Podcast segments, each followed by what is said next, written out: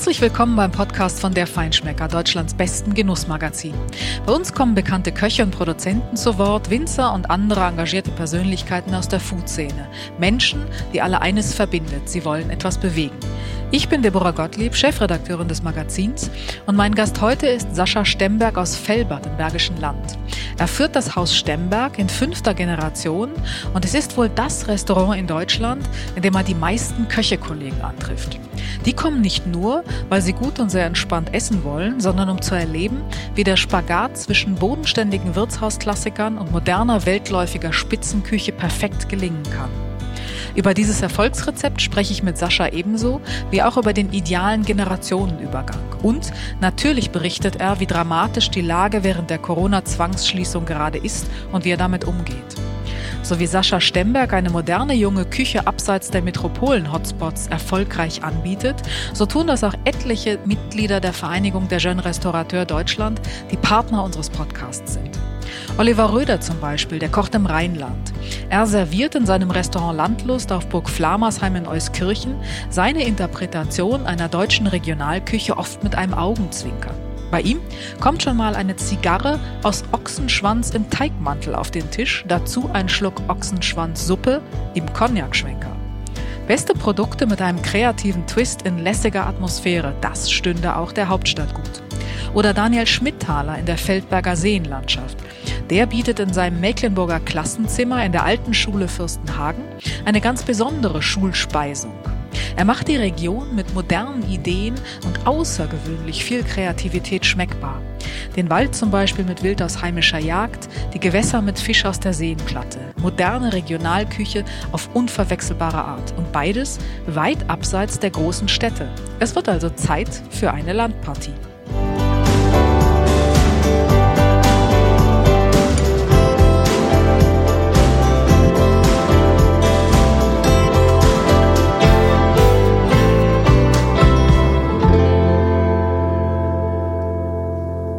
Morgen, Sascha Stemberg. Ähm, auch heute wieder wir beide an zwei getrennten Orten. Du in Felbert äh, in deinem Restaurant, was geschlossen ist. Äh, ich in Hamburg, wo der Verlag seinen Sitz hat. Und äh, wir wollen heute über euer Restaurant, euer Gasthaus sprechen, das du mit deinem Vater führst, weil das ein ganz besonderes ist. Äh, warum, äh, erzählen wir gleich. Aber vorher natürlich die Frage, die uns alle ganz brennend interessiert passiert. Ähm, das Restaurant ist geschlossen, auch ihr dürft nicht öffnen. Wie sieht dein Tag eigentlich im Moment aus? Also erstmal guten Morgen, Deborah. So fangen wir erstmal an, genau. ähm, ja, äh, uns geht's soweit ganz gut. Wir sind alle gesund, das ist das Allerwichtigste. Das Wie stimmt. Unser, ja, genau. Wie sieht unser Tag aus? Also wir haben zwei kleine Kinder. Unsere Tochter ist sieben, unser Sohn ist zwei. Die hätten normalerweise äh, Kindergarten und Schule und wir versuchen aktuell ein bisschen Rhythmus reinzubringen. Also dass wir sagen, okay, wir stehen dann dann auf, es gibt eine feste Frühstückszeit und äh, der Tagesablauf dann für die Kinder, wenn ich zur Arbeit gehe, äh, dass meine Frau das ein bisschen plant. Also so sehen aktuell die Tage aus. Und wir haben zu unseren Öffnungszeiten von Samstag bis Mittwoch machen wir Takeaway. Was ist denn schwieriger, so eine Brigade in der Küche in Schach zu halten oder zwei Kinder von zwei und sieben? Mm, es kommt auf die Tage an.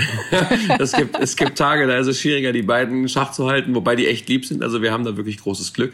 Und es gibt Tage, da ist es dann schwieriger, äh, die Küche ähm, die Küche bei Laune zu halten, beziehungsweise die Jungs und Mädels alle im Griff zu haben. Nee, das passt ja. schon alles ganz gut. Also wir haben es uns ganz gut, ganz gut getroffen, im Restaurant wie aber auch zu Hause. Das klingt natürlich jetzt relativ easy, wenn du das so erzählst, aber die Lage ist ja doch, ähm, um es vorsichtig zu formulieren, nicht ganz einfach, bis vielleicht sogar an mancher Stelle sehr dramatisch. Wie habt ihr das mit euren Mitarbeitern geregelt? Das sind ja doch einige, sind die in Kurzarbeit? Habt ihr die ja. halten können? Könnt ihr die noch halten? Wie habt ihr das äh, gemacht? Ja, aktuell ja. Also es äh, fing ja an um den 15., 16. März und ähm, wir hatten direkt unser, unser Konzept fürs Takeaway liegen, als wir gemerkt haben, das Restaurant wird, zeichnet sich ab, dass wir schließen werden. Und dann haben wir äh, damit gestartet. Wir haben jetzt Kurzarbeit seit äh, kurz nach Ostern. Erst, mhm. also wir haben es vier Wochen tatsächlich geschafft. Wir hatten zwischendurch auch noch Betriebsferien, die haben wir auch gemacht, bis auf ein Wochenende, da haben wir Takeaway weitergemacht, weil es ganz gut lief. Und ähm, ja, die, die Auszubildenden sind ja nicht in Kurzarbeit, was bei uns acht Mitarbeiter betrifft, ähm, die natürlich dann voll weiter bezahlt werden. Und bei den anderen Mitarbeitern ist es so, dass mein Vater und ich äh, die, die Gehälter auffüllen. Mhm, das ist natürlich sehr nobel und gut, dass ihr das könnt. Das kann auch nicht jeder. Keine Frage. Ähm, aber magst du mal sagen, wie die wirtschaftliche Lage denn aussieht für euch? Diesen Zustand könnt ihr ja nicht dauerhaft halten. Nein, da eine Zeit drauf zu geben, wie lange wir sowas aushalten würden, ist natürlich eine schwierige Frage. Fakt ist, ähm, wer das so ein bisschen verfolgt, also ich bin ja auch so ein bisschen aktiv in sozialen Medien seit ein paar Jahren, ich habe da ein bisschen Spaß dran und ähm, glücklicherweise habe ich da vor ein paar Jahren mit angefangen, weil jetzt kriege ich das zurück, weil wir relativ viele Leute haben, die das verfolgen, was wir machen und die das anscheinend ganz gut finden, genauso wie Stammgäste und die supporten uns doch sehr stark. Das muss man wirklich ganz ehrlich sagen und äh, das Takeaway läuft besser, als ich gedacht hätte und auch diese ganzen anderen Geschichten, was aber trotzdem nichts mit unserem Tagesumsatz zu tun hat. So, es hält uns bei Laune, es bricht keine Lethargie aus. Wir sind, äh, wir sind happy, dass das passiert. Die Mitarbeiter haben was zu tun. Jeder wird irgendwo nochmal irgendwo eingesetzt jedes Mal. Also gibt's da, gibt's da auch dieses Gefühl, gebraucht zu werden. Und ähm, es spült ein bisschen Geld in die Kassen. Ähm, aber da jetzt ein Limit zu setzen, wie lange das funktioniert oder nicht, ist, glaube ich, ganz, ganz schwierig. Also wir werden, wir sind relativ positiv gestimmt, auch wenn die Situation nicht so prickelnd ist weil wir einfach denken, dass es besser ist, da positiv durchzugehen und seine Mitarbeiter und seine Familie mit auf diese Reise zu nehmen, anstatt äh, zu lethargisch zu sein. Und ähm, ja, wie du gerade schon sagtest, wir haben natürlich eine, eine, komfortable Lage hat niemand. Ähm, Im Gegensatz, ich sag mal, wenn ich jetzt einen Laden ein Jahr auf hätte, hätte ich finanziell gesehen eine andere Lage. Da unser Laden aber seit äh, fünf Generationen Familienhand ist, seit 1864, habe ich allein vom Gewissen her schon eine ziemlich schlechte Lage, weil wenn das vor die Wand gefahren wird, dann ist das natürlich auch nochmal eine ganz große Nummer. Ne? Mhm, absolut. Dann geht eine Tradition zugrunde. Ähm, nichtsdestotrotz ist es natürlich wünschenswert, dass es für euch eine Perspektive gibt, dass es vor allen Dingen auch bald eine Perspektive gibt und dass absolut. ihr über eine Wiedereröffnung oder dass ihr die Wiedereröffnung planen könnt. Darüber habt ihr euch bestimmt schon Gedanken gemacht. Wie, wie könnte das aussehen?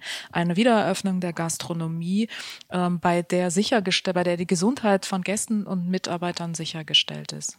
Ja, also diesen Hashtag sieht man ja auch momentan überall in den Medien mit Restart Gastro, mhm. ähm, wo sich viele Kollegen, auch viele von unseren äh, fantastischen Kollegen, den Restaurateur, äh, beteiligen. Äh, da geht es ja darum, letztendlich zu sagen, okay, pass auf, wir sind gewappnet, wir können einen langsam, äh, wir können die Gastronomie wieder hochfahren. Also wir können das, die Lautstärke wieder hochdrehen, so nach dem Motto. Also bei uns sieht es so aus, also ich denke mal, was kommen wird, sind extreme hygienische Auflagen, die in der Küche sowieso auch schon immer erfüllt wurden, im Service eigentlich auch. Ich denke, dass der Service wahrscheinlich einen Mundschutz tragen werden muss muss, was natürlich äh, ein nicht sehr schönes oder ein, ein schwieriges Bild ist in einem Restaurant, wo man hinkommt, um zu genießen. Ähm, dann äh, glaube ich, dass wir genau wie vorher ähm, einen Mindestabstand zwischen den Tischen wahren müssen. Das heißt, ich gehe mal davon aus, wir haben jetzt aktuell 58 bis 60 Sitzplätze, je nachdem wie wir stellen, dass wir vielleicht noch 25 bis 30 machen können. Äh, bei gleicher Mitarbeiterzahl und bei den gleichen Grundkosten ja mehr oder minder.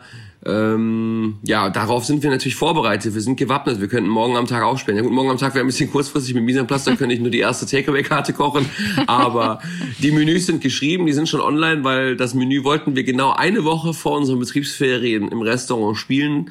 Und an dem Tag, wo wir es ins Internet gesetzt haben und letztendlich das Misanplatz gestanden hat, äh, kam der Shutdown. Also Gott. wissen jetzt aber trotzdem schon alle, was zu tun ist. Und das äh, äh, kann man dann relativ schnell hochfahren. Und wir müssen es ja auch nicht für diese Personenzahl hochfahren, wie wir es sonst haben. Wir werden keine Caterings haben in der ersten Zeit, so traurig das ist. Keine Veranstaltungen. Wir sind jede Menge Veranstaltungen weggebrochen, Messen weggebrochen, die ganz wichtig für uns waren dieses Jahr. Das kommt ja alles noch on top. Hm. Jo. Richtig. Aber das ist halt auch so ein Punkt, äh, das wird in Berlin gern vergessen, nicht? dass ihr eigentlich ja nach, den, nach der Gesundheitsbranche, nach den Krankenhäusern ähm, die Branche seid, die schon ohnehin ungeheuer strenge Hygieneauflagen hat und, und so viele Verordnungen erfüllen ja. muss, ja. Ähm, dass wenn eine Branche auf sowas vorbereitet ist, viel mehr als der Einzelhandel, dann seid ihr das. Ja, das ist so, auf jeden Fall. Aber man sollte natürlich auch nicht immer, ich merke das jetzt langsam in der Presse, dass es teilweise auch einen Umkehrschluss gibt, dass jetzt andere Branchen sagen, ja schön, jetzt kriegen die hier sieben Prozent und die sind ja nur am Klagen, schließen sich zusammen, was ist mit den Friseuren, was ist mit denen, was mit denen. Ich kann immer nur für meinen eigenen Betrieb sprechen und auch für unsere eigene Branche. Und ähm, da ist natürlich auch, Problem ist natürlich auch, muss man auch mal offiziell ansprechen, Generationen vor uns haben natürlich auch viele Fehler gemacht, weil die gastronomischen Preise in den Restaurants, die hätten vor vielen, vielen Jahren im gleichen Zuge Oder im gleichen Atemzuge wie mit den Löhnen auch mal hätten angehoben werden müssen. So, das, was dann teilweise heute gefordert wird, können wir gar nicht, können wir gar nicht erledigen, sage ich jetzt mal in kürzester Zeit. Das ist ein relativ langwieriger Aufbau meines Erachtens, weil sonst würden die Menüs überall drei, vier, 500 Euro kosten, damit sich das hinten wieder auswirkt. Und das wird jetzt in der Zukunft natürlich noch schwieriger werden, die ganze Geschichte.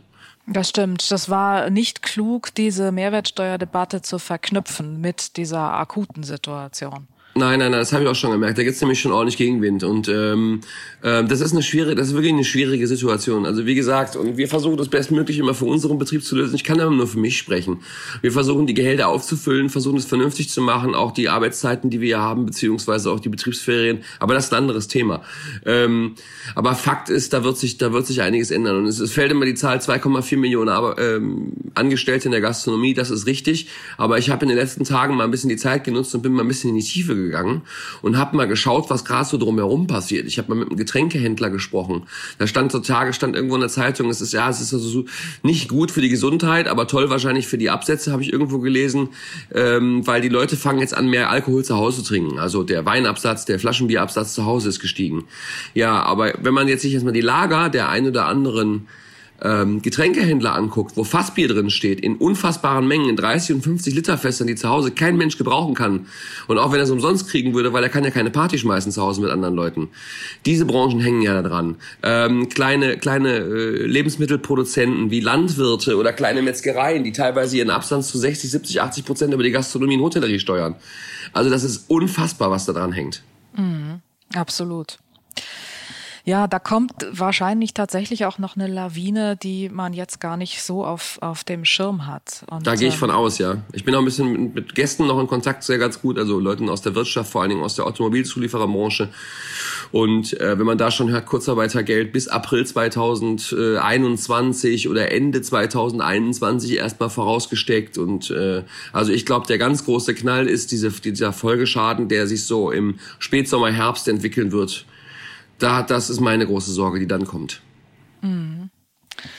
Da kann eigentlich jeder nur, wie, wie ihr es tut, wirklich ähm, versuchen, sich bestmöglich ähm, in dieser Lage äh, aufzustellen, äh, aufzu, einzurüsten oder auszurüsten und ähm, seinen Weg vernünftig zu gehen mit Absolut. seinen Gästen und seinen Kunden. Absolut. Und vor allen Dingen Flexibilität zu zeigen. Ich glaube, nie war es im Leben so wichtig für einen Gastronom, jetzt flexibel und vor allen Dingen wandlungsfähig zu sein. Also wer jetzt nicht wandlungsfähig ist und meint, er müsste immer noch Pünktchen und Pinzetten und so auch in eine Auszauberhausbox reinbringen, um dann für den Hauptgang 35 Euro zu nehmen. Ich meine, ich möchte da jetzt keinem vor den Karren fahren, aber ich glaube, das ist der völlig falsche Weg. Es geht um Qualität, es geht darum, sich nicht selber zu verleugnen. Also ich müsste jetzt auch keine keine, keine Ahnung, kein, kein Wurstbrötchen für fünf Euro rausgeben, auch wenn es nichts Schlechtes ist, nicht falsch verstehen. Aber ich muss ja das weitermachen, was ich vorher auch gemacht habe. Nur vielleicht mit ein paar Handgriffen weniger und weniger Aufwand, weil ich es halt einfach auch nicht im Restaurant mache. Und man muss Ideen haben. Ne? Man muss vielleicht äh, gucken, wir machen jetzt am Wochenende machen wir noch einen Eisstand bei uns hier auf dem Parkplatz mit unserem eigenen Eis, was wir in Kooperation mit einer kleinen Manufaktur gehabt haben, äh, gemacht haben. Was ich auch super wichtig finde, was mir selber in letzter Zeit äh, ganz wichtig aufgezeigt wurde, wie, wie wichtig doch die Zusammenarbeit ist mit kleinen Produzenten und Lieferanten, dass man die mit, mit ins Boot reinnimmt und versucht, das mitzupushen. Das ist ein Miteinander jetzt. Hm, ja, ganz Solidarität ist ein ganz wichtiges Stichwort. Ne? Absolut, total. Und man merkt auch, was man da zurückbekommt. Nicht nur von den Gästen, sondern auch von unseren Partnern. Also das ist wirklich super, wie toll wir da unterstützt werden bei unseren Aktionen, die wir innerhalb unseres Restaurants für unsere To-Go-Angebote planen. Mhm. Das ist jetzt eine super Überleitung, Sascha. Ähm, diese Solidarität und diese Unterstützung und dieses tolle Feedback, das bekommt ihr ja nicht einfach so äh, zufällig, sondern das bekommt ihr, weil euer Restaurant, euer Gasthaus in der Tat ein ganz besonderes ist. Vielleicht ist es äh, irgendwie sowas, wenn ich jetzt über die Region hinaus denke, wie das bestgehütete Geheimnis in der deutschen Spitzengastronomie. ähm, das, das, sieht man äh, oder erkennt man immer ganz gut daran, ähm, dass in solche Restaurants auch unheimlich viele Kochkollegen gehen gehen. Kannst du ungefähr sagen, wie viel so im Jahr zu euch kommen? Ähm, kann ich nicht sagen. Nee, weiß nicht, aber, aber wir sind haben, ein paar, haben, oder? Mh, wir haben wirklich viel wahnsinnig, wahnsinnig viele Gastronomen, die auch mittlerweile zu Freunden geworden sind. Die Gastronomie ist ja eh wie eine große Familie, zumindest meistens. Und äh, lustigerweise kommen wirklich viele zu uns, vor allen Dingen auch viele von den ganz Großen. Also letztes Jahr das abgefahrenste Erlebnis, was wir hatten, war äh, immer irgendwie zur Chefsache. Vor zwei, drei Jahren war Paul Perret hier äh, aus Shanghai und die, die Jungs und Mädels von Bolan in Bangkok. Aber letztes Jahr hat's halt alles ge letztes Jahr hat es halt alles gecrasht. Da haben an einem Abend hier bei uns im Restaurant es hat angefangen, dass Marco Müller mit seiner Crew und noch ein paar Freunden zusammen mit Sebastian Prüssmann und so und Daniel Kresowitsch einen längeren Tisch reserviert haben. Das hat gepasst. Dann kam der Anton Schmaus noch mit seiner Frau dazu. Dann saß plötzlich Sven Elberfeld noch hier. Dann war noch äh, Ben Shuri vom Etika in Australien hier und Norbert Niederkofler. Und das war also ein sehr, sehr, sehr verrückter Abend, wer hier alles plötzlich bei uns im Restaurant gesessen hat. Wahnsinn, Völlig verrückt. was für eine Party. Ja, es war, es war ein echt schräger Abend. Es war ein bisschen surreal. Es war sehr surreal für uns als Mitarbeiter hier und es war sehr surreal auch für die anderen Kollegen, als plötzlich die Tür aufging, dann kam der rein, dann kam der rein und alle haben so gedacht, hä, was ist denn hier los? Weil ich meine, von, von der Chefsache hier rüber zum Beispiel sind es ja auch dann nochmal 40 Kilometer. Und mhm. äh, dass die Leute das so wahrgenommen haben, das ist, äh, und dass wir da auch so supported worden sind, wenn, wenn nach gastronomischen Tipps gefragt wurde, äh, von Carola und äh, Thomas Ruhl, die das, die auch so gern zu uns kommen und wir uns seit Jahren kennen, das ist, macht natürlich Spaß. Das freut uns natürlich riesig riesig, ne? weil am Ende des Tages ist es ein Gasthaus auf dem Land und nicht mehr und nicht weniger. Naja, das ist jetzt aber schon Tiefstapelei, die du da betreibst, ne? Nee, aber, aber es ist ja so. Aber wir haben ja, wir, wir schmeißen nicht mit Silberbesteck um uns oder mit Kristallgläsern, nicht mit immensen Weinkarten. Wir, es gibt eine Blutwurst, unsere Vorspeisen fangen bei acht neun Euro an. Sicherlich gehen die auch höher und äh, aber das ist halt einfach so. Also wir haben uns diesen Charme dieses Gasthauses ja immer bewahrt. Ne? Hier ist samstagsabends ist hier ein Stammtisch, der wird auch mal lauter, da fällt auch mal ein Weinglas um. Das ist halt einfach so hier bei uns. Das war auch immer so, zum Glück das Prinzip, was ihr fahrt, äh, und es ist ja eben, ja, ihr habt euch den Charme des Gasthauses bewahrt, aber das Prinzip, was ihr fahrt, ist ja schon ihr, zwei Küchen von einem Herd. Also ihr, ihr, euch gelingt ja vielleicht der schwierigste Spagat, den es überhaupt gibt, nämlich die Kombination aus eben Wirtshausklassikern, regionale Tradition und weltoffene moderne Spitzenküche. Ähm, und das gelingt euch so entspannt und so selbstverständlich, als sei das nie anders gewesen. Es war mhm. ja aber schon mal anders. Ja, ähm, was heißt nie anders gewesen? Ich muss das ja immer meinem Vater hoch anrechnen, weil der hat diese Idee ja geboren. Zwei Küchen von einem Herd. Ich meine, heute, äh, der eine oder andere Kollege wird schmunzeln und sagt, ja, ich koche schon seit zwei Jahren mein Gourmet und mein Bistro aus der Küche. Aber damals zu der Zeit war das dann doch tatsächlich relativ ungewohnt. Beziehungsweise es gab halt auch immer äh, früher schon diese räumliche Trennung. Also früher gab es dieses Konzept wirklich so gut wie gar nicht. Da gab es dann, ich sag jetzt mal, das äh, Geschnetzelte und die Blutwurst gab es irgendwo im Bistro in der Brasserie und den Hummer gab es halt nebenan im Gourmet-Restaurant.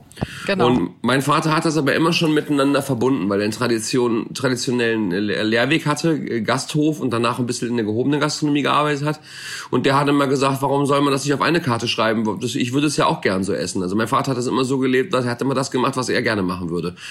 Und ich habe das so übernommen. Ich, ich sage immer, für mich war das wie ein Elfer ohne Torwart, weil das Restaurant hat ja schon auf einem tollen Fundament gestanden. Und die Zahlen waren in Ordnung. Meine Eltern haben das toll gemacht, haben sich eine riesen Stammgästeschar aufgearbeitet. Und dann kam ich hier hin. Und äh, meine, nach meiner letzten Station, das war damals das Hummerstübchen von Peter Nötel, und äh, hatte gedacht, am Anfang erstmal ein bisschen die Welt verändern zu müssen, habe mich aber relativ schnell dann einbekommen und habe hab, hab gemerkt, wie das, dass es hier alles ein bisschen anders tickt. Und dann habe ich eigentlich nur die Klassiker meines Vaters genommen, habe die ein bisschen entschlackt. Wir haben peu à peu immer neues Geschirr geholt. Wir haben die Wände mal, also es war schon ein bisschen, ich will nicht sagen angestaubt, aber wir hatten schon definitiv älteres Publikum. Und dann haben wir das gemeinsam als Familie geschafft. Vor 13 Jahren ist dann auch noch meine Frau dazu gekommen. Dieses Restaurant über Jahre peu à peu ähm, in die, eine modernere Zeit zu bringen. Also wir haben uns nie verleugnet, das ist immer noch das, das Gasthaus, man sieht es auch, aber es ist etwas moderner geworden. Die Gerichte sind moderner geworden, das Publikum hat sich deutlich verjüngt und wir sind noch breiter aufgestellt als vorher. Und das hat glücklicherweise wunderbar funktioniert und wir mussten nie verkrampft sein. Wir haben auch nie, hier gab es nie, und das ist das, was, was ich total verrückt finde einfach. Also ich bin da unglaublich stolz auf, auf alle Mitarbeiter, die hier waren und auch auf meine Familie für den Rückhalt, weil bei uns in der Küche mussten dieses, es wird ja immer wieder darüber gesprochen, oder wie es früher mal war oder, oder vor Jahren noch war, die Mitarbeiter werden ausgebeutet, 16, 18 Stunden Arbeitstage in der Sternegastronomie und sowas. Und bei uns in der Küche, da lege ich meine Hand für ins Feuer, dann noch im Service, da war das nicht so. Da hat keiner irgendwie 14, 16 Stunden arbeiten müssen. Ähm, wir haben keinen Pralinenwagen gehabt, gar nichts. Wir haben das einfach so gemacht.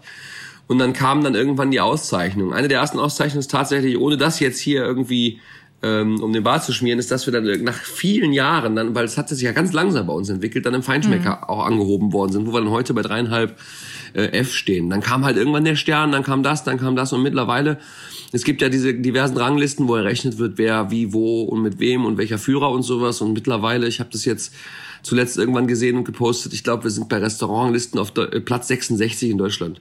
Und das mit diesem Konzept, das hätte ich niemals für möglich gehalten. Ich habe irgendwann mal gedacht, boah, Top 200, das wäre mal was.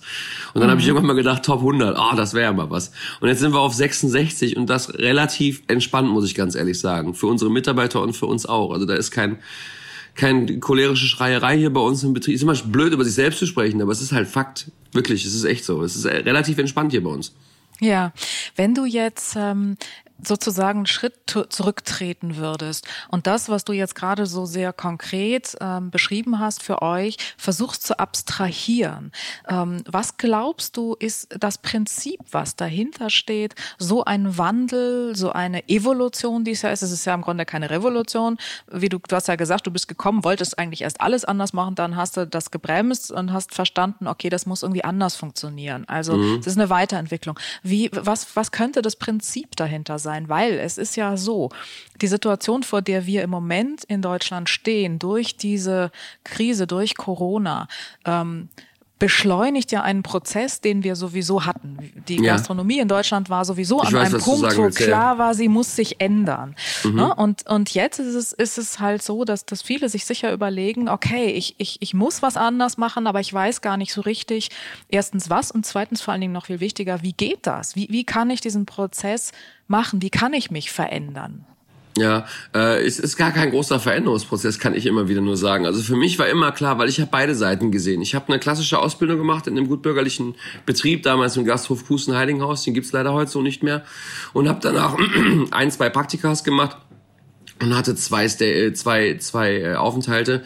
Äh, einmal als Kommi damals bis hin zum Demi-Chef in Viktorien, 99 bei Günter Scherrer und dann hinterher im Hummerstübchen. Das war es ja schon, viel mehr habe ich ja gar nicht gesehen. Ähm, es ist gar nicht die große Technik und sowas. Äh, ich glaube, was, was ganz wichtig ist, ist die Liebe zum, zum Produkt, der, der Geschmack. Ähm, und vor allen Dingen ähm, einfache Gerichte, auch ein Schnitzel oder sowas, das kann ja, man hat ja immer, man, es wird so ein bisschen wie, solche Sachen werden von vielen Kollegen wie Stiefkinder behandelt. Ja, weil ein Schnitzel ist ja keine Taube.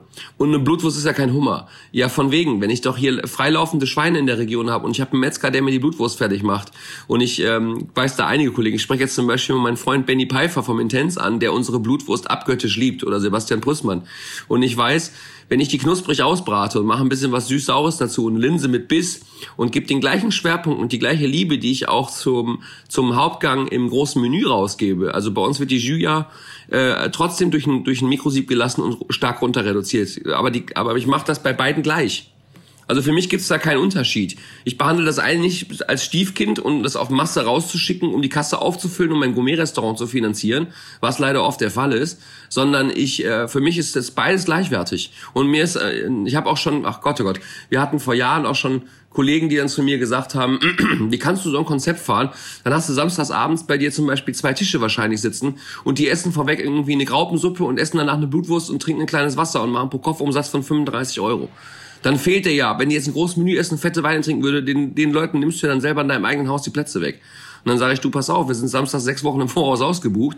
Ähm, äh, und das hier, ich sag mal, am ADW. Ich meine, du kommst ja hier nicht mehr eben mit der, mit der, mit der U-Bahn vorbei. Und ähm, ich sehe das anders. Ich sehe das als Mehrwert, weil mir ist ja jeder Gast gleich viel wert, weil der Gast kommt ja auch nochmal wieder. Vielleicht macht er unter Umständen, wenn er an einem Abend dann so, so verzerrt, weil es, ich sag mal, Lieschen Müller aus, keine Ahnung, irgendwo ist, sage ich jetzt mal als Beispiel. Mhm. Ähm, aber die kommt ja nochmal wieder und feiert vielleicht die Konfirmation ihres Enkels hier und so. Und warum ist das, ist es ja nicht schlechter? Und die Kalkulation muss natürlich stimmen dann im Restaurant, ne? Mhm. Und man kann teilweise mit einfacheren Gerichten, die mit Liebe gekocht sind, die gut verkauft werden, mehr Geld verdienen als wie mit schlecht kalkulierten Menüs. Ich habe da, da äh, assoziativ sofort zwei Begriffe. Das eine ist Respekt. Respekt vor dem Produkt und auch Respekt vor dem Gast. Und Total. das andere ist Authentizität, oder? Absolut. Ja, wir haben uns nie verfälscht. Also mein Vater hat damals, das ist eine ganz lustige, interessante Geschichte, als er diese, diese Art von Küche damals schon ein paar Jahre zelebriert hatte, Ich meine, ich bin jetzt 40, das ist jetzt dann aber auch schon weit über 40 Jahre her oder an die 40 Jahre her oder um die. Auf jeden Fall gab es den Gourmillot in Deutschland schon. Und nichts gegen den Gourmillot. Ich ähm, komme ja damit auch ganz gut zurecht. Alles in Ordnung, das ist nicht böse gemeint. Aber es gab damals zu der Zeit, weiß jeder von unseren Kollegen, zumindest die etwas älter sind, dass der Gourmillot, Entschuldigung, muss mal einmal räuspern, früher noch etwas schärfer geschrieben hat. Und damals hat mein Vater da wirklich harsche Kritiken für geerntet. Äh, so nach dem Motto, er wüsste ja gar nicht, ob er evangelisch oder katholisch sei, obwohl sie hier ein Wallfahrtsort sind. Also für die, die es nicht wissen, in Neviges ist der, ist der Dom. Und das ist ein Wallfahrtsort tatsächlich. Relativ abstruses, also nicht abstruses Gebäude, aber ziemlich schräges Gebäude von außen, aber trotzdem schön von innen. Und, äh, und er wüsste ja nicht, was er wollte. Nicht Fisch, nicht Fleisch, nicht evangelisch, nicht katholisch. Er würde einerseits würde er Hummer servieren, andererseits würde er irgendwie einen Schnitzel servieren, das alles im gleichen Restaurant. Der wüsste ja gar nicht, was er wollte. Ja, und wenn ich das mal rückspiegeln rück, äh, sehe und überlege, wo wir damit heute hingekommen sind mit diesem Konzept, ich muss aber immer wieder dabei sagen, ich hätte es selber nie gedacht, sage ich ganz ehrlich. Mhm.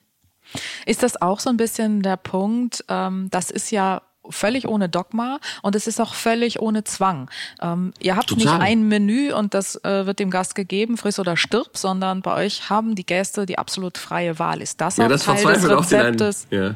Bitte? Entschuldigung. Nee, alles Entschuldigung, ich wollte nicht unterbrechen. Nee, ist das auch Teil des Rezeptes, wie es idealtypisch geht, deiner Ansicht nach? Ja, ich sag's, ich sag's dir ganz ehrlich, also jeder meiner Kollegen, der das vielleicht jetzt hört, der wird genau wissen, was das bedeutet oder der unsere Speisekarte kennt und wir trotzdem abliefern. Also Fakt ist, der Laden läuft glücklich oder lief bis vor der Krise glücklicherweise sehr gut, was die Buchungszahlen anbelangt hat mhm. und wir haben ordentlich getaktet. Also bei uns, wenn man das Siebengang-Menü isst mit Grüßen aus der Küche für weg und was Süßem hinterher, sitzt man auch nicht vier Stunden. Wir nehmen das auch nur bis 20 Uhr an und versuchen das in zwei zweieinhalb, drei Stunden, guten drei Stunden durchzuschicken. Äh, das ist keine Hetze, sondern das ist meines Erachtens eine gesunde Pause, weil ich sage immer, wenn ich irgendwo essen gehe und essen sieben oder acht Gang Menü und es dauert viereinhalb Stunden, bin ich nach dem dritten Gang völlig betrunken, weil ich eine Reparaturflasche und eine Weinreise habe und ich bin komplett satt, weil ich drei Brotkörbe gegessen habe. So, so ein Typ bin ich, weil wenn es auf dem Tisch steht, esse ich's. Mhm. Und deswegen versuche ich die Taktung immer so zu machen, dass man nach dem Menü noch beschwingt ist und alles in Ordnung ist und dann selber steuern kann, was man noch aus dem Abend macht. Und ähm, und ähm, ja, das ist so, das ist so dieses Konzept. Und das sind, wie gesagt, das sind auch keine keine Dogmen. Deswegen, wir bei uns kann man, also wir haben das große Menü, was sieben und vier Gänge ist. Wir haben das Viergang Regionalmenü und haben halt diese Klassikerkarte und haben aber auch noch vorne im Eingangsbereich die Tafel, wo ich jeden Tag oder fast jeden Tag tauschen wir Gerichte. Da steht dann Fisch und Krustentiere in der Regel auch viel drauf oder teilweise auch Doppelkatz am Tisch tranchiert. Und der Gast kann alles mischen tatsächlich, ja. Und das wollte ich gerade eingangs sagen. Ich hatte kurz den Faden verloren dass die äh, Kollegen wissen, was das heißt, wenn der Gast switchen kann und äh, und von links nach rechts und das bei 58 Sitzplätzen und ich weiß vorher nicht, was passiert. Das ist natürlich die die Lage, um den Teller extremst möglichst perfekt rauszubringen. Ist natürlich die deutlich einfacher, wenn ich weiß, okay, ich habe 25 Sitzplätze und habe ein Siebengang-Menü und ein Viergang-Menü und dann kann ja nicht viel passieren, habe ich ja nur elf Gerichte. Mhm. Da Wir haben dann ein paar so mehr. Klar, da, da beißt sich aber auch so ein bisschen die Katze in den Schwanz, oder? Weil du hast ja, es wird ja oft argumentiert und das ist natürlich auch richtig. Ich kann wirtschaftlich ja ganz anders kalkulieren, wenn ich nur ein Siebengang-Menü anbiete, weil dann weiß mhm. ich, was ich brauche. Ich kann das Total. genau vorher einkaufen. Aber dann so. grenzen sich auch 80 Prozent der Gäste aus. Richtig, genau das. Und das geht bei und mir im Restaurant, funktioniert das nicht bei der Größenordnung mit über 20 Mitarbeitern. Und diese, ähm, dieses Konzept, was ihr fahrt, das kannst du andersrum ja aber auch nur dann wirtschaftlich fahren, wenn der Laden mhm. wirklich läuft und Richtig. ausgebucht ist. Richtig. Ähm, weil sonst bleibst du auf den Waren ja auch sitzen. Mhm. Ne? Also ja. das ist so ein bisschen wo, wo, die Henne und das Ei. Also da redet ja, sich mancher vielleicht das, auch ein bisschen raus. Ja, da muss man sich natürlich auch, äh, das muss man, man muss sich an dieses Konzept gewöhnen, sage ich jetzt mal einfach. Äh, das ist nicht so einfach. Ich kann nicht von heute auf morgen so anfangen und sagen, jetzt läuft die Hütte und ich koche es anstatt für 25 vorher plötzlich für 60 und mache diesen Spagat. Also so einfach ist das tatsächlich nicht. Man muss sich da schon ein bisschen Mühe geben, nicht nur auch beim Kochen, sondern auch beim Rechnen. Und was ganz wichtig ist, ist ein verdammt gutes Lieferantennetzwerk ähm, dass ich denn zum Beispiel den einen oder Lieferanten hier direkt vor der Tür habe, wie zum Beispiel, ich weiß gar nicht, ob ich das sagen darf, soll keine Werbung sein, frische Paradies, sonst schneiden wir es raus, aber die sind halt direkt bei mir um die Ecke. Und mhm. die haben auch wahnsinnig viele Produkte, der, der Jeune Restaurateur Genussletzter zum Beispiel. Und ich spreche halt abends auf dem Anrufbeantworter und am nächsten Morgen, bevor wir den Service starten, ist das hier. Dann mhm. habe ich meinen Metzger vor Ort, meinen, meinen Bäcker vor Ort, meinen Spargelbauern gegenüber. Also ich kann relativ kleine Mengen bestellen und kann aber dann jeden Tag immer wieder aufstocken. Und dann irgendwann kommt eine Art Routine rein. Irgendwann kennt man die Buchungslage und irgendwann kennt man auch die Gäste und irgendwann weiß man, was zu welcher Jahreszeit ungefähr passiert. Also ich kann das nicht voraussagen, aber in der Regel komme ich mit, mit dem, was wir machen, wir haben wirklich ganz selten mal, dass hier irgendwas kurz vorm Ablaufdatum ist oder sonst irgendwas. Das passiert einfach auch fast gar nicht. Ähm, ich würde jetzt gerne doch nochmal zurückkommen auf äh, die Generations den Generationswechsel. Du bist die fünfte Generation, dein Vater die vierte und äh, trotzdem, ihr habt den Wechsel geschafft, trotzdem arbeitet ihr ja noch gemeinsam, ähm, auch ein Stück weit. 2015 mhm. habt ihr das äh, aber absolviert, den Wechsel. Wie ging das? Damals? Wie habt ihr das geschafft? Wie hast du dich selber vielleicht auch so ein bisschen eingenordet? Du hast es vorhin so charmant gesagt, du wolltest erst äh, die Welt und alles verändern und dann hast du aber doch gesagt, okay, muss anders gehen. Wie, wie, wie war das damals? Ja, wir haben beide äh, voneinander gelernt. Also als ich nach Hause gekommen bin damals, äh, mein Vater war gesundheitlich etwas angeschlagen, nichts Schlimmes. Glücklicherweise, nachdem ich aus dem Hummerstübchen kam und da war die Überlegung, ähm, was machen wir jetzt? Und da hat er mich gebeten, erstmal so lange zu bleiben, bis er wieder fit ist weil ich war ja erst 22, 23, wollte schon eigentlich ganz gerne noch was anderes sehen. Und, ähm, und als er wieder fit war, ist sein damaliger Sous-Chef damals gegangen. Mhm. Und dann habe ich gesagt, okay, pass auf, bis du jemand Neuen hast, bleibe ich halt noch so lange und dann ähm, gucken wir mal weiter, weil ich hatte noch so ein bisschen das Ausland auf dem Plan und äh, noch so ein paar andere Ideen, ja. Und dann kommt man so von Höchstchen auf Stöckchen, dann gab es keinen neuen Sous-Chef, dann war es dann plötzlich das erste Jahr rum. Dann hat man schon die ersten Veränderungen mit reingebracht, also diese ersten behutsamen. Und ähm, ja, so hat sich das ganz langsam entwickelt. Und dann sind wir natürlich auch, ähm, dann haben wir uns irgendwann beide zusammengesetzt und haben gesagt, okay, dann bleibe ich halt jetzt hier. Und dann hat es natürlich auch ganz oft gescheppert. Also mein Vater ist äh, ein Mensch, der auch äh, ein großes Rückgrat hat, weil letztendlich, äh, der ist ja mit, muss man dabei wissen, mein Vater hat mit 17 und 18 beide Eltern verloren.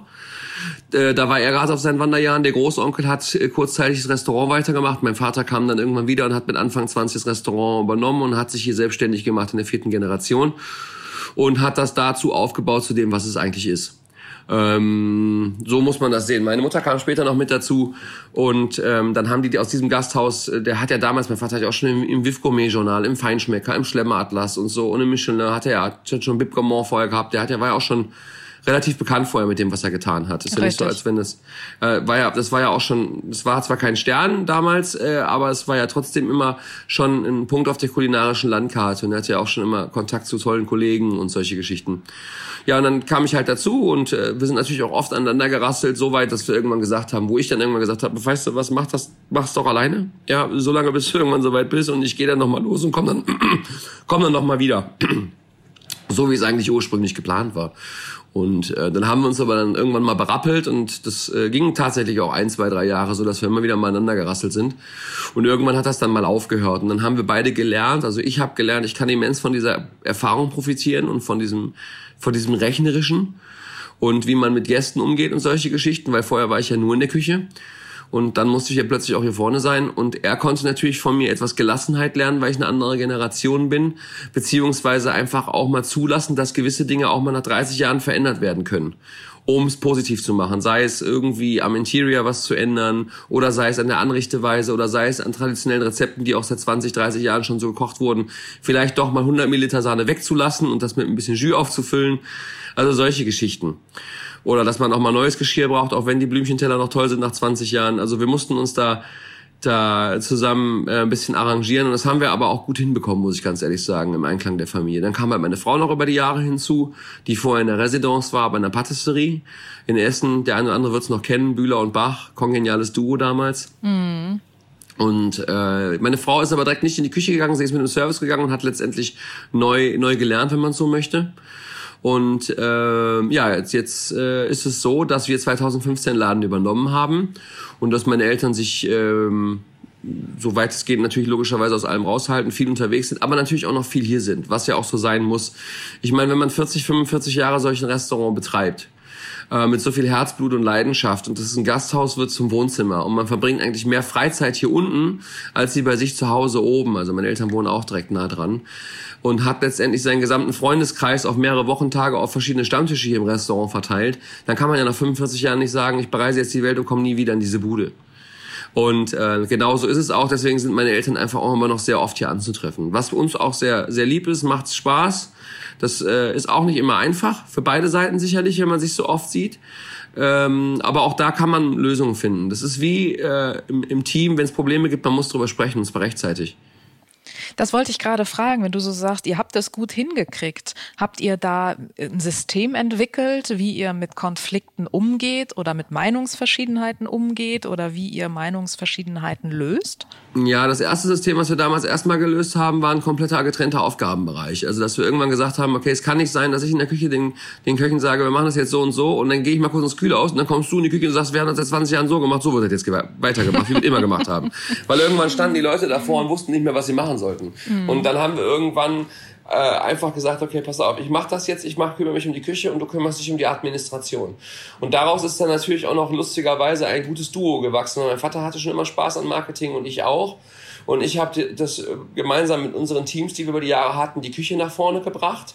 Und mein Vater hatte aber genug Zeit, sich marketingmäßig mehr zu engagieren. Und so ist da auch noch was sehr Positives raus geworden letztendlich. Und ähm, ja, also wichtig ist von Anfang an eine, eine, eine Trennung der, der Gebiete, der Hoheitsgebiete, dass man mhm. so sagt, okay, vor allem wenn man zwei sehr dickköpfige Personen in einem Betrieb hat, dann muss definitiv klar getrennt werden, wer für was zuständig ist. Was selbstverständlich hat, bei euch nicht der Fall ist. Oh nee, das ist echt schwierig. ähm, wobei das gut funktioniert hat. Mein Vater ist tatsächlich dann aus der Küche äh, äh, raus und hat mir die Küche auch überlassen. Es hat ihm nicht immer leicht gefallen und äh, es ist ihm nicht immer leicht gefallen. Klar. Und das tut es wahrscheinlich auch heute manchmal noch nicht. Aber es ist so, wie es ist und es war der beste Weg für uns beide. Und dann ist es wichtig zu sagen, dass man, wenn sich was aufstaut, dass man, dass man drüber spricht. Ne? Das ist wie in einer, in einer privaten Beziehung zu Hause. Ne? Mhm. Ganz wichtig. Wenn man da nicht drüber spricht, ist es, ist es äh, ja, dann, dann staut sich's auf und dann knallt es irgendwann und dann ist es vielleicht auch schon zu spät. Ja, vor allen Dingen eben auch sofort drüber sprechen, ne? Ja, genau, genau. Und das ist natürlich auch für die Mitarbeiter nicht immer einfach, ne? Wenn dann zwei so Welten aufeinandertreffen und es das auch schon mal lauter wird oder sowas, ne? Und äh, das mussten wir über die Jahre einfach alle lernen. Wir mussten das alle lernen. Unsere langjährigen Mitarbeiter mussten das lernen, wir mussten das lernen und wir haben das eigentlich relativ gut hinbekommen mittlerweile. Also mhm. ich bin da, wir sind da sehr also, relativ entspannt geworden. Ich muss auch sagen, man merkt diesen Unterschied einfach auch. Also ich bin zwar immer hektisch und immer aufgedreht, das hat nichts damit zu tun, aber ansonsten bin ich eigentlich doch mit dem, was wir hier tun, bin ich relativ entspannt geworden auch. Ich habe auch keine Lust mehr, mich zu verbiegen wenn ich das mit 40 so sagen darf, ich bin jetzt 26 Jahre, 25 Jahre im Beruf und mache das wahnsinnig gerne und habe Jahr und Tag hart dafür gearbeitet, dorthin zu kommen, wo wir heute sind. Und deswegen ist diese Krise einfach auch sowieso noch mehr ein Tritt in den Hintern, weil letztendlich ist das ja alles, was gerade passiert, nicht selbstverschuldet. Keiner von mir, also von uns oder von unseren äh, wundervollen Kollegen hier in Deutschland oder auch weltweit, hat das, was gerade passiert, selber verschuldet. Mhm. Ja, und wir sitzen da jetzt alle in einem Boot und versuchen uns da irgendwie äh, ans sichere Land zu retten. Mhm. Wie steht es um die sechste Generation? Ja, die sind da. Ne? Die sind beide sehr, äh, sind mit sehr viel Energie gesegnet, die beiden. Äh, mhm. quatschen gerne, äh, essen gerne, sage ich jetzt mal so nicht. Also sind beide, äh, ja gut, mein Sohn probiert schon alles aus, sage ich jetzt mal einfach. Meine Tochter liebt äh, am, besten Nudeln mit Parmesan ne? und sonst nix. Mhm. Und ähm, na, aber das entwickelt sich ja alles. Und wir leben denen das vor. Ähm, die kennen das nicht, die kennen das nicht anders. Also wir gehen, wir gehen mit unseren Kindern zusammen essen, von der Currywurstbude, aber auch bis zum Sterne-Restaurant. Also die kennen das. Die, sind, die müssen jetzt nicht ruhig sitzen, aber die haben das, weil die das Restaurant bei vollem Betrieb hier kennen. Die, die wachsen halt hier auf. Ne? Wenn keine Kita und keine Schule ist, sind die halt auch im Restaurant. Ne? Mhm. Die kennen die Köche, die wissen, wie eine Küche aussieht. Also ich glaube, meine, meine Tochter weiß, wie so einige Küchen aussehen in diesem Land. Äh, und, äh, und auch der ein oder andere Chefstable, weil das Schöne ist, wenn man Kollegen hat, ähm, und die Kinder sind noch kleiner und die haben ein Chefstable und man möchte selber gerne mal wieder schön essen gehen, aber mit einem kleineren Kind im Restaurant möchte das den Gästen nicht zumuten und die Kollegen haben dann Chefstable und man kann am Chefstable sitzen. Das ist dann immer eine, eine sehr, sehr gute Situation. Was für ein Luxus für deine Kinder, so äh, aufzuwachsen. Äh, ja, absolut, absolut. Aber da geht's ja jetzt dran an, an den ja. großen Kollegen. Ja, Action halt, ne? Ja, also mhm. das, eines der schönsten Erlebnisse hatten wir vor zwei Jahren, vor drei Jahren, muss ich ganz ehrlich sagen. Da haben wir ein paar Tage Urlaub gemacht unten an der Algarve mit äh, mit äh, unseren Freunden, Familie Schmaus. Die waren auch mit dabei und da war unsere Tochter dabei. Da war unsere Tochter ist jetzt sieben. Zu der Zeit war die ja vier. Und äh, da waren wir ähm, beim Hans Neuner essen und waren ähm, Nee, wir waren, wir waren bei, bei, bei Kuschina essen und waren am nächsten Tag bei Hans essen. Und beide Abende aber am Chefstable, weil wir unsere Tochter dabei hatten. Wir haben das schon alles vorher organisiert und da wir uns ja auch kennen, hat das alles reibungslos geklappt. Und die Kollegen haben sich auch sehr gefreut, dass wir da waren. Und wir waren tags vorher, haben wir den Hans aber nachmittags privat getroffen. Und da hat er gesagt, wenn du übermorgen ankommst, was möchtest du denn essen?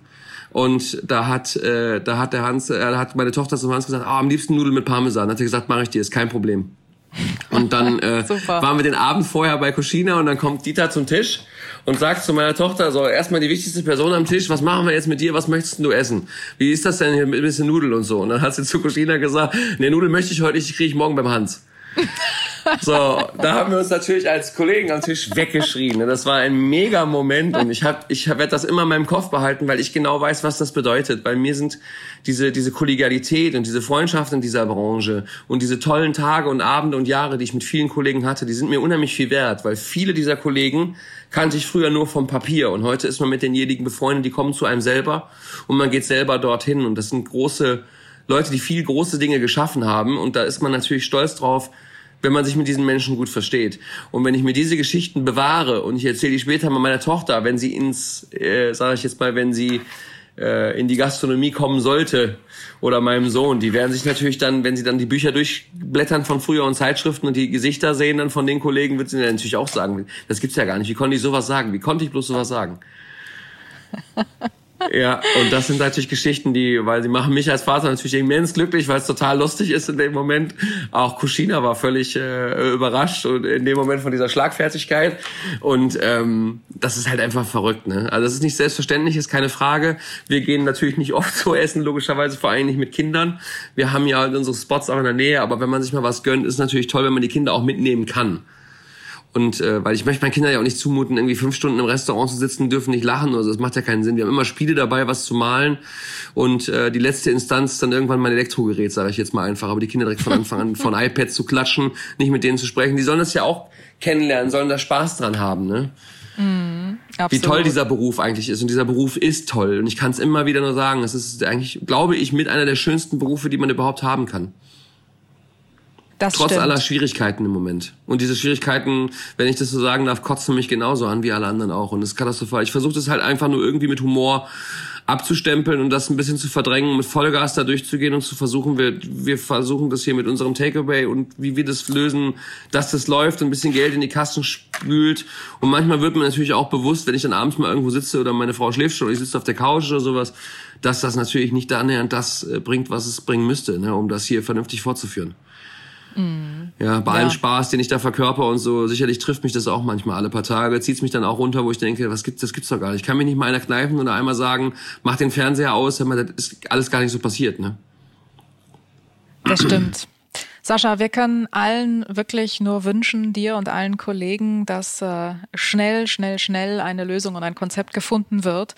Oh ja. Und ähm, du hast aber mit dem Appell äh, eben noch etwas ganz Wichtiges gesagt, äh, auch ein großes, großes Thema. Ähm, Koch ist ein toller Beruf. Ja, und, Service ähm, genauso, nicht nur Koch. Also alles, genau. was mit der Gastronomie zu tun hat. Ja, mhm. also es ist ein wundervoller Beruf. Ein wundervoller Beruf. Richtig. Und auch daran müssen wir arbeiten, wenn diese Krise vorbei ist, dass die Berufe in der Gastronomiebranche wieder das Image bekommen, was sie wirklich verdienen. Ja, ist so. Absolut. Sascha, vielen, vielen Dank für dieses Gespräch. Vielen Dank auch. nach Felbert. Und ähm, ja, Kopf hoch, bleibt gesund, passt auf euch auf und wir schaffen das. Ja, wir schaffen das gemeinsam. Ich denke genau. doch, hoffentlich gesund und positiv. Alles klar. Gut, danke ja. Sascha. Danke.